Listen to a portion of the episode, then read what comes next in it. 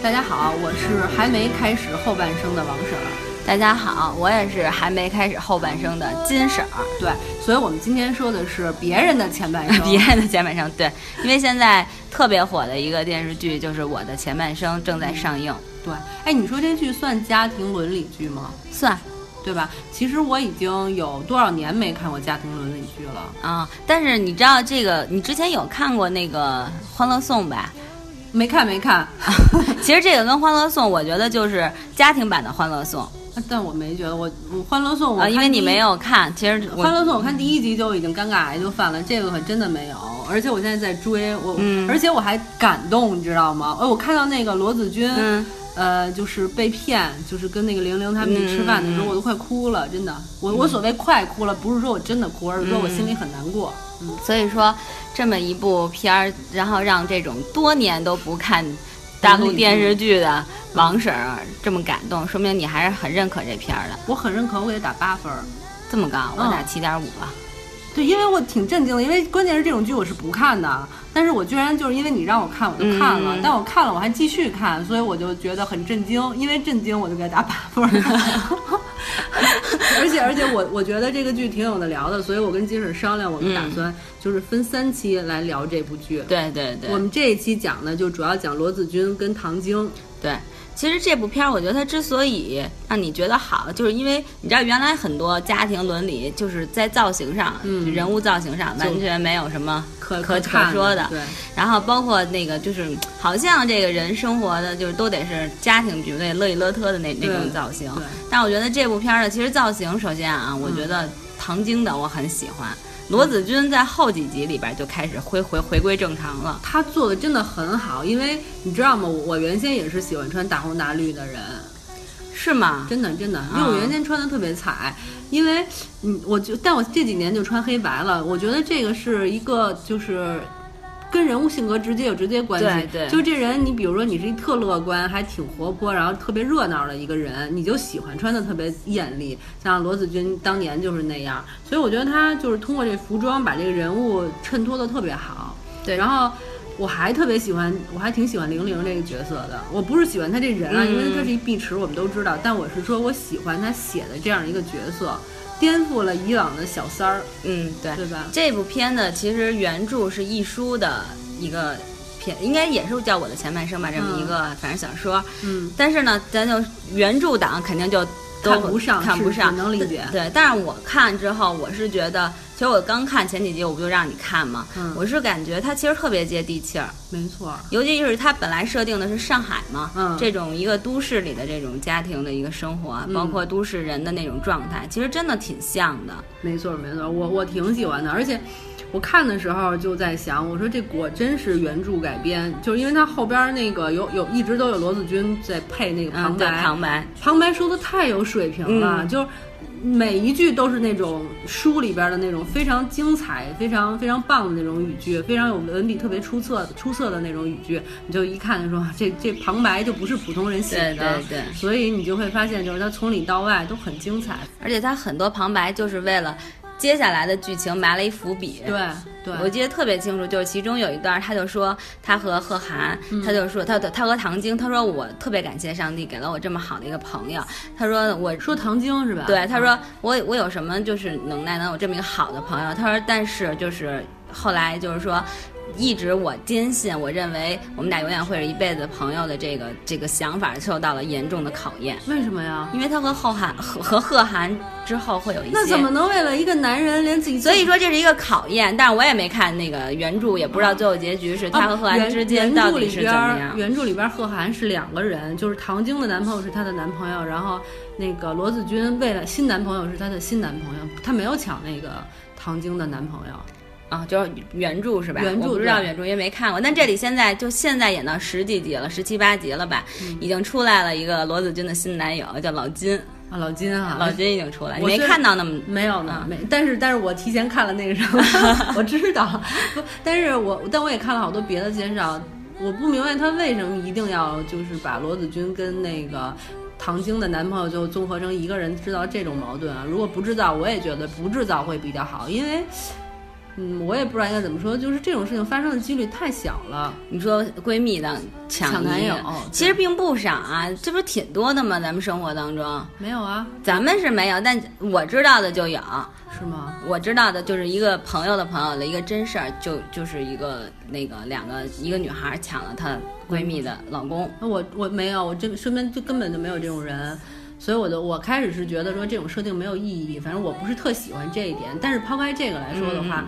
首先就是罗子君，首先马伊琍真的很有演技，很有演技。哎呦，她她哭啊，她说那些的时候，我心都碎了。而马伊琍本身就是上海姑娘，哎，我看我真的真的特别心碎，我特心疼她。就是她其实就是我觉得她的造型，就像你说的，还包括她演的，就当时她跟陈俊生是她陈俊生太太的时候，就觉得自己特幸福，还特别炫耀那劲儿哈。讨厌，对，然后作，然 后戏那个试鞋那各种样。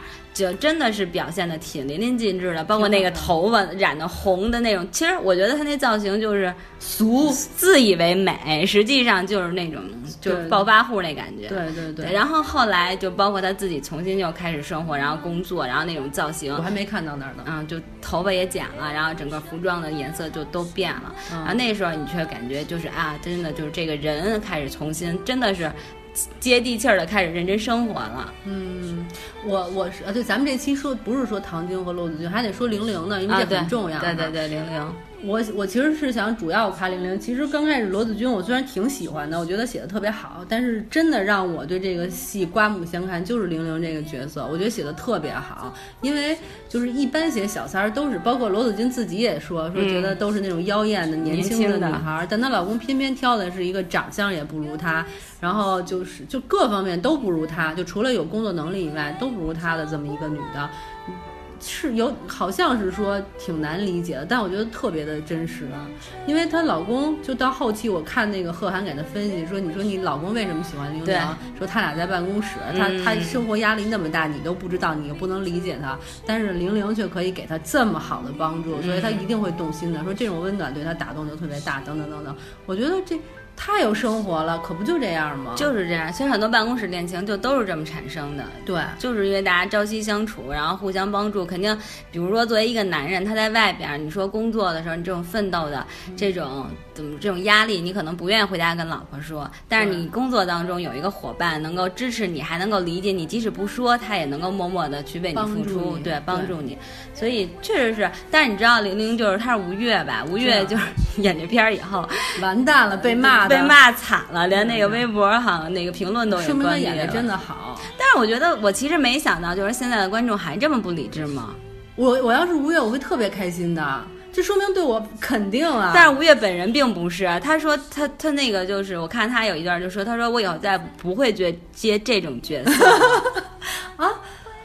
我觉得这说明大家他演的好，大家才会讨厌他呀。但是不理智啊！你你，但你要，那你应该说，要是我可能会到他的那评论里就说啊，我觉得你演的太棒了。对啊，我会。但是大家会是骂他的，都是去骂他的，你知道吗？那我就不知道。所以我在想，现在观众不至于这么没有脑子，这么没水平吧？我也不太清楚。其实我我还说真的，吴越是我最讨厌吴越，是因为她是第一版犀牛的女主。我知道你想说，她演的不好。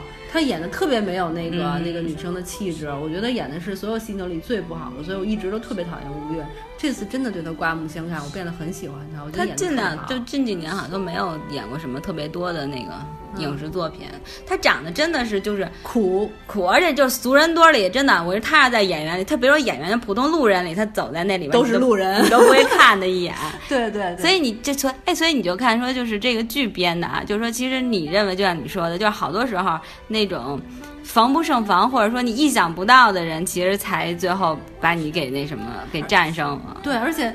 我觉得他他们都说说这简直就是那个小三儿的教科书啊！对对对，我觉得也是，就是一个是罗子君疯了一样，然后一个是玲玲就不哭不闹，说这都是我的事儿什么的，就是他那个话就是以退为进哈，对对对，话赶话就弄得那太有心机了，太厉害了。然后他长得人畜无害，但是呢，其实心里有一个小算盘什么的。我觉得演的真是太好了。而且我记得特别深，就是当时那个罗子君他妈不是去打他去了吗？啊然后他就他就跟那个陈俊生说，没关系的，他能让我出出气就好了。啊，你说作为一个男人，就说现在好多女孩不都爱作嘛，然后就任性。那你说作为一个男人一想，哇塞，你这么能够理解我，这么啊受尽委屈、啊受尽耻辱，可不是陈俊生就得回去跟他妈急吗？可不嘛，这人都是这样的，打抱不平。尤其陈俊生的人设是一特老实、特厚道的人，没，错。真是好。你看，相反，罗子君一开始那种富裕的生活也不理解老公，然后每天穿的招惹花枝招展的。嗯，但是你看，就是其实我觉得后来，但是罗子君跟贺涵的一段话，其实我也觉得挺感动。就是以前。就以前我对家庭主妇，就咱们俩其实一直在说，就是说女人要有自己的生活，要有自己的事业，可能就有点像，虽然不是说完全像唐晶那样，但是对就你不能说把自己拘只拘就拘泥于家庭你。得跟你老公共同成长。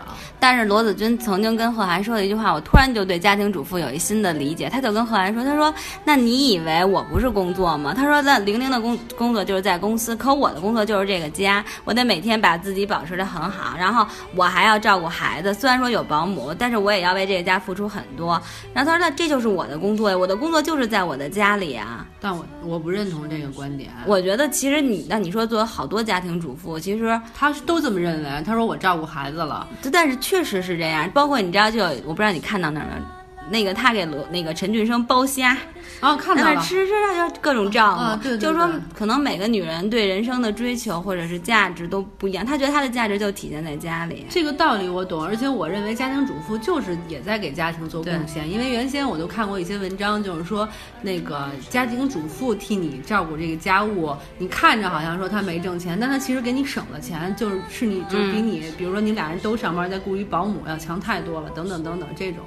我觉得家庭主妇本身就是在给这个家做贡献，我没有瞧不起家庭主妇，但是我觉得就是好多人都在说说，所以这个两个人一个人上班，一个人在家，慢慢的就是思想就脱轨了，然后就互相不能理解了。我觉得这个问题在这儿，就是你你当家庭主妇没问题，但是你不能说我所有的精力都用在让我看起来很漂亮。嗯，你老公在努力的拼搏，你有没有试图理解他呀？那如果你是照顾这个家，你就不应该说我光照顾他起居饮食，光照顾孩子，你也要照顾，比如说他的工作压力啊，嗯。然后他他是不是那个就是竞争很激烈啊什么的，你得在这方面跟他就是在一起，你才能算很好的照顾他。我觉得罗子君就没做到这一点。对，但是我我是刚才跟你说是，我是感觉啊我，因为我以前就觉得这女人就不能在家，但是现在我其实可以理解他们在家的不容易，但是就是你说的问题，就是那你在家，你肯定是与社会是脱轨的，所以你很难就是说理解外面的世界，很难理解你老公的压力，包括那个。这个罗子君，他就没办法理理解陈俊生的那种压力，所以他就不知道。然后，所以贺涵跟他说，他说我不知道啊。那那你为什么不想知道呢？所以我觉得这个他自己是有问题。反正我觉得这是双方的问题，因为陈俊生也懒得回去跟他交流，可能跟他交流他也不懂，然后他也不问，然后就觉得求上进，对对，就觉得啊就可以，我每天穿的美美的，就行。就晒晒下午茶，逛逛街，晒晒那些包包啊、鞋子呀、什么的。对，反正所以就是这是，其实我觉得。客观说啊，就是吴越这个小三儿的出现，并不是说是故意要破坏人家家庭的，就是他自己说的“苍蝇不叮无缝的蛋”。其实罗子君和陈俊生本身这个婚姻当中就是有问题。对啊，而且我我我觉得最好的就是说他。他把这个婚姻问题没有说的那么肤浅，不是说什么小三儿出现了什么这种，他把他们俩最严重就是。就普通人会遇到的那种问题，就也都给写进去了。就是他就是生活本身，你会觉得他非常真实，然后也借鉴性也特别强，所以你就会觉得挺好看的。我就是这么想。没错，而且现在其实你想想，咱们身边很多朋友，然后夫妻之间，即使那个不是家庭妇女，但他就是在在单位上班，但其实两个人回到家里可能有了孩子，那种两个人之间的交流也越来越少，感情也越来越淡。对。对吧？所以在这种情况下，其实不是说自己的婚姻完全没有问题。其实我觉得就是咱们中国人不善于经营婚姻的问题。一个就是咱们中国人首先特别含蓄，不善于表达自己。对。然后还有一个就是说这个大男子主义啊等等这些就传统的思想观念对这个婚姻影响也特别大。所以就是两个人很难交流，不能共同成长，婚姻就会有问题。还有一个有了孩子。就是大家对待孩子的观念真的其实挺有问题的，就觉得好像有了孩子，孩子就是天天什么都没有，我自己什么都可以不要啊，只要为了孩子就可以牺牲一切。对，所以这个其实是一个特别大的问题，就很多人都是有了孩子以后没有了自己的生活，对，对吧？但这个这一点，其实这点也不是咱俩说一个节目就能改变的。我觉得那是肯定的，大家多看看这片儿，也许会自省一下。对，你说能吗？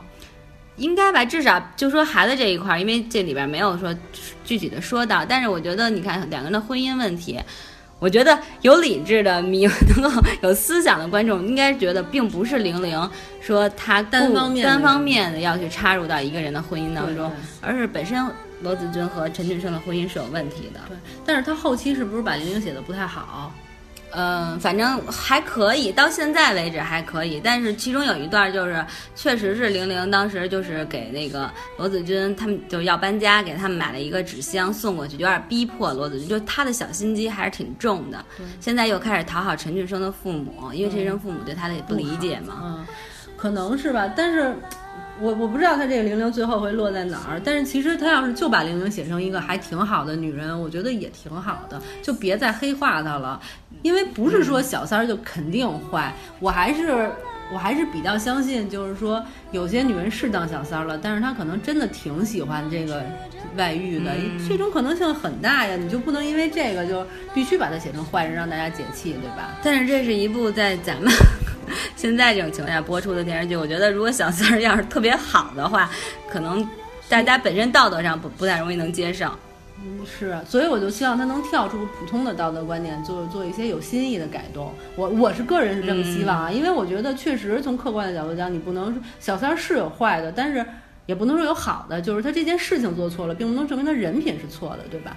我就觉得希望他别把玲玲写的太坏。但是我现在看这个趋势，因为我看后边的剧透了，嗯，从趋势上来看，我怎么觉得有点越来越坏的趋势？有可能，因为其实陈俊生本身也很矛盾，即使到现在他也仍然很矛盾，他会秦俊生有一大面壁，就是一个优柔寡断的这么一个男，其实很多男人都这样，就是又想保持跟玲玲的那种关系，这不那个其实他那剧情也说了，其实说又想保持和情人的关系，又想让家里的老婆永远是老婆，这样自己就会很省事儿，两个人都相安无事。责任心在那儿，对自己给自己弄了很深的枷锁，还没错对，但是很多男人其实都是这样的，嗯，他其实特别特别现实的代表了，就是现在生活当中的男人们，男人们，真的是咱们咱们光说那个罗子君了，咱们没说唐晶，对呀，没说唐晶呢。唐晶，就是其实唐晶我被写的太完美了，我觉得唐晶简直就是我的女神啊！啊，那我不觉得，我觉得就我觉得唐晶在事业上很完美，但是我觉得就是在情感上，我觉得她有一点儿怎么说胆怯的那种感觉。总能容忍她一些小瑕疵，呃，因为我真的觉得她是我的女神。你看，她对朋友简直嗯太仗义了，就是那么忙还无私的照顾这个罗子君。然后虽然她也解释了为什么，因为罗子君当年照顾她等等等等，但是我觉得她真的挺仗义的。我觉得她有那么好的一个男朋友，能把男朋友抛下去照顾自己的好朋友。这点就说明她人品特别出色，还有工作能力就更别说了，特别的拼。嗯即使是跟自己的老公，她是那种女的，就是说我爱你，但是呢，我还要跟你一较高下的那种，我不是甘愿臣服于你的那种女人。我特别欣赏她这种。这一点，我觉得是就是从剧情来看，我觉得是贺涵教给他的，因为贺涵说就是两个人能长期，哎呀，我现在是贺涵迷啊，他待会儿再说。然后但是说就说两人能长久的维系两个关系是什么？是什么？就说是伙伴，然后是竞争对手，还是朋友，才能够长期让你们维系一段关系。所以我觉得他其实和唐晶和贺涵之间就是亦师亦友吧，因为本来对这贺涵有看法，但我这期不说，我对贺涵其实。我下一期才说，咱们下期说。对对对，先不说贺涵，就说唐晶。但是我是觉得她，她也代表了现代，其实现代就是都市女职业女性的一个比较，比较怎么说，比较典范吧。对我身边就有这样的女生啊，对，但是其实挺累的，这样的女生。她特别特别累。其实你看，就是。而且他人物选的也特别好，你看马伊琍是阔太太哈，嗯所以皮肤白白嫩嫩的，然后很饱满，看起来还挺滋润的。但是你看他选唐晶，选的是那个袁泉那抠漏眼儿，就是特别瘦，你这么说，袁泉可能会不太高兴。